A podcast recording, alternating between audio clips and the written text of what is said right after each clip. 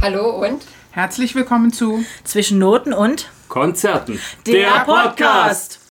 Hallo ihr Lieben und herzlich willkommen zu einer neuen Folge von Zwischen Noten und Konzerten.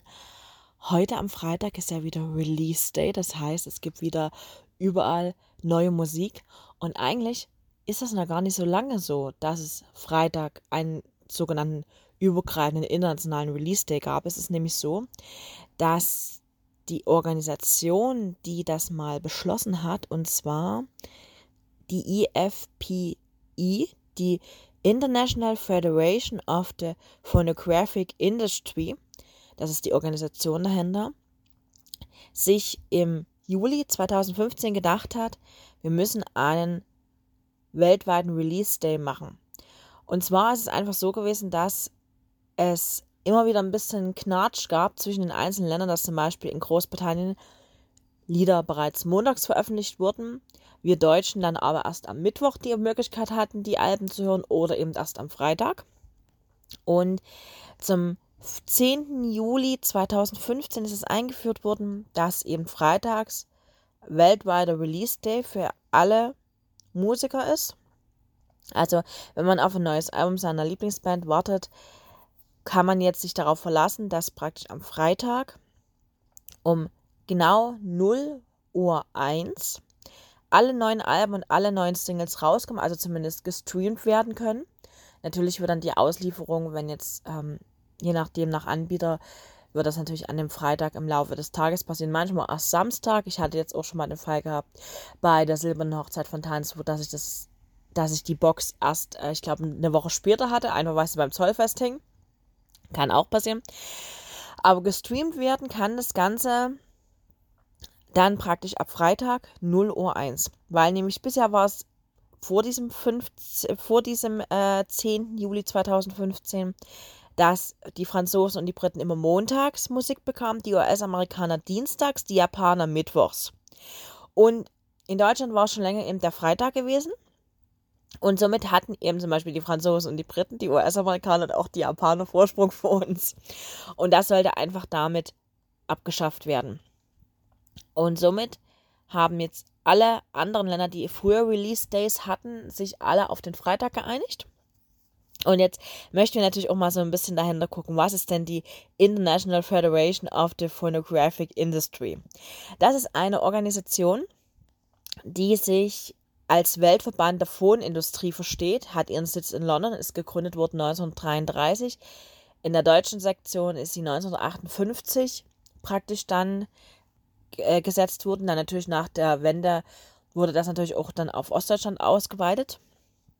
Und die Aufgabe dieses Verbundes ist es praktisch, die Wahrung der Urheberrechte international zu vertreten gegenüber allen Mitgliedern des Verbandes Sie sind ähm, Interessenvertretung der Phonindustrie in der Politik auf nationaler und auch auf internationaler Ebene.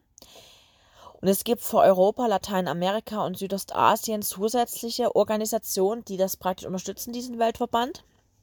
Und eine weitere wichtige Aufgabe sieht äh, der Weltverband der Phonindustrie eben in der Bekämpfung von Musikpiraterie und das hat eben besondere Bedeutung in den letzten Jahren dadurch gewonnen, dass man eben technisch eben sehr viel mehr machen kann. Ne? Es wird überall gestreamt, es wird Musik gestreamt, es wird ähm, Musik eben auch illegal getauscht und sowas. Und da sehen sie eben ganz groß eine Aufgabe darin, dass man eben den weltweiten Musikhandel über das Internet und andere digitale Medien eben besser regulieren kann.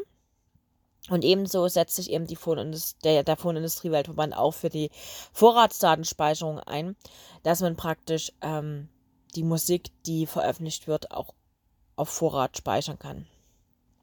Die Zentrale in London ist dabei nur das Bindeglied für die nationalen Phonverbände in 75 Ländern und es gibt weitere Partner in 48 Ländern. Es gibt noch ein paar regionale Zentralen, wie zum Beispiel in Brüssel, in Hongkong, in Miami und auch in Moskau, wobei die in Moskau momentan so ein bisschen eher so ein bisschen ab vom Schuss zu sehen ist. Und die einzelnen nationalen Organisationen des Weltverbandes entscheiden auch über die Regularien der nationalen Musikcharts. Die dann meist im Namen des Weltverbandes ermittelt werden.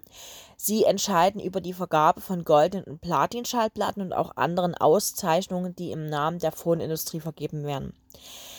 Sie vergeben zudem auch den berühmten und sehr begehrten World Music Award.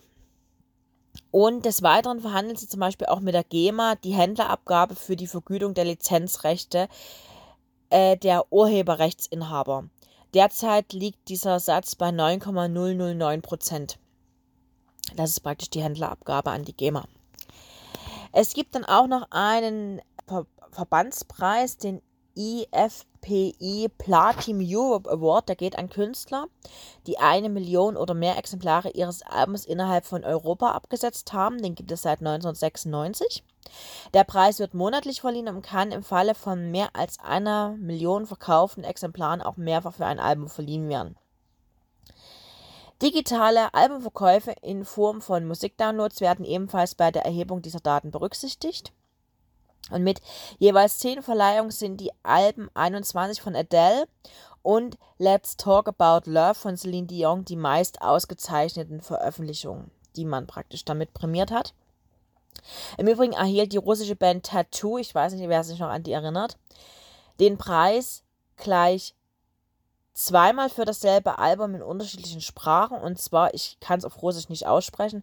Das heißt aber auf, auf Englisch auf jeden Fall 20, 200 äh, Kilometer pro Stunde in die falsche Richtung. Und es gibt es auch nochmal auf Russisch, das Album. Und es ist praktisch in Russisch ausgezeichnet worden und auch auf, als englischer Longplayer. Und damit sind sie die einzigen Interpreten, die zweimal für dasselbe Album in zwei verschiedenen Sprachen ausgezeichnet worden sind.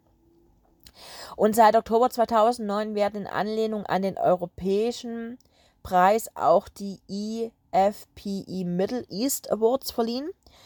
Das ist eine Auszeichnung für Alben internationaler Künstler, die den Status, die in einem Staat des Nahen Ostens Gold- oder Platin-Status erreichen. Der Preis wird aber nur vierteljährlich verliehen.